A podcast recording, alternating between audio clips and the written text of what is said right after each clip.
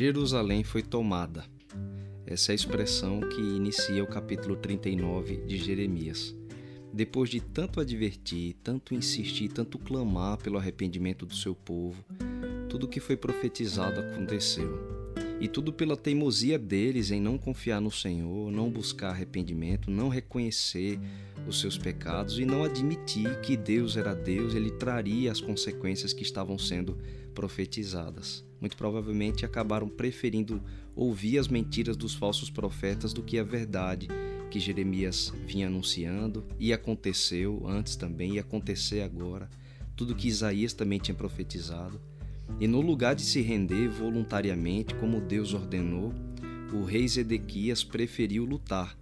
E a gente viu ainda no capítulo 38 como ele ainda foi secretamente buscar o conselho de Jeremias e Jeremias diz para ele que ele não deveria lutar, que ele deveria se render, e a vida dele seria poupada, também a sua casa e até Jerusalém. Zedequias sabia de tudo que Jeremias tinha instruído para ele, mas ele preferiu lutar, preferiu é, resistir, tentar resistir. Ele ainda aguentou com a cidade por dois anos e meio. Esse foi mais ou menos o tempo do cerco sobre Jerusalém. Agora, imagina o rei lá dentro, toda aquela população também dentro de Jerusalém, todo mundo preso, sem poder sair, não tinha comércio, não tinha como buscar recursos de fora. Dá para imaginar a fome, o desespero, as dificuldades lá dentro. E isso durante dois anos e meio, até que finalmente fizeram uma brecha na cidade. O Império da Babilônia conseguiu fazer uma abertura. E aí a cidade acabou sendo invadida. O capítulo diz que Zedequias ainda tenta fugir, de noite, mas ele acaba sendo capturado. Tudo como Jeremias tinha predito, ele foi levado para o rei da Babilônia, já que ele não se entregou e preferiu resistir e lutar. Aquela sentença né, que Jeremias tinha profetizado aconteceu.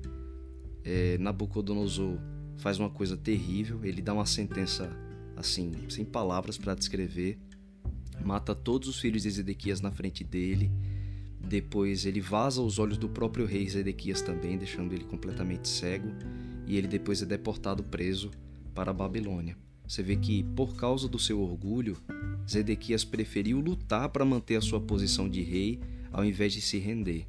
O orgulho acabou lhe custando tudo. Custou para ele o reinado, custou os filhos, custou a visão, custou a sua liberdade.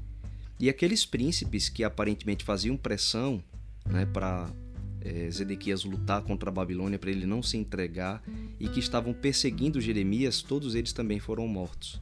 Por fim, a cidade também acabou sendo queimada e os muros de Jerusalém foram derrubados. Então, arrasou, acabou com tudo, a cidade virou realmente um deserto, só a população mais pobre ficou ali, todos os outros que ainda foram presos foram deportados para viver agora em Babilônia. Quer dizer, tudo que Deus tinha profetizado, avisado com tanta antecedência, aconteceu. Esse orgulho de Zedequias, essa insensibilidade dele ouvir a voz de Deus, a aceitar a pressão das outras pessoas, dos príncipes ali do povo, para lutar e não fazer a vontade do Senhor, acabou custando inúmeras vidas e até a cidade também foi destruída, o que nada disso era vontade de Deus. Já o outro lado, a gente tem também o exemplo do etíope, que nem era judeu, era um rapaz da Etiópia, a Bíblia chega a citar o nome dele porque ele acabou sendo muito benevolente com, com o profeta Jeremias. O nome dele é Bed Melech. E esse rapaz, ele escolheu confiar em Deus e livrou o profeta Jeremias da cisterna que estava preso, muito provavelmente realmente entendendo que a mensagem de Jeremias era do Senhor. E Deus carinhosamente preservou a vida dele, mandou uma inspiração é, para Jeremias. Jeremias recebeu a mensagem de Deus mostrando que preservaria a vida desse homem, que salvou o profeta da cisterna. E o próprio Jeremias também foi preservado. E Nabucodonosor, inclusive, pessoalmente, manda que ele fosse bem cuidado, dá ordens para que nenhum mal acontecesse ao profeta Jeremias. No fim das contas, só quem confia em Deus foi preservado.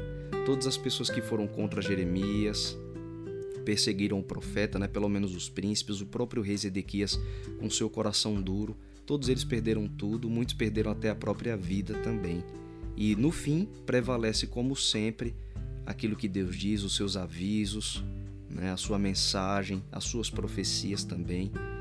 Jeremias 39 mostra pra gente o que é que vai acontecer se a gente também mantiver o nosso orgulho e a gente não se render à vontade de Deus. Se a gente quiser sobrepor a nossa vontade à vontade do Senhor, o que vai acontecer no fim das contas é que tudo aquilo que o nosso orgulho tenta preservar, a gente vai acabar destruindo. Nosso orgulho vai destruir tudo aquilo que a gente não entregar nas mãos do Senhor, até a nossa própria vida também. É isso que Jeremias 39 nos mostra, né? Tem um pensamento bem interessante de Martin Luther King que reflete bem a ideia desse capítulo, a lição que a gente pode extrair aqui. Ele diz assim: Eu tive muitas coisas que guardei em minhas mãos e as perdi, mas tudo que eu guardei nas mãos de Deus eu ainda possuo.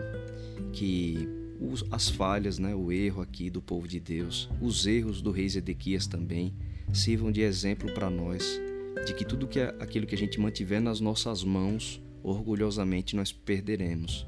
Mas tudo aquilo que a gente confiar nas mãos de Deus, nós vamos ainda possuir.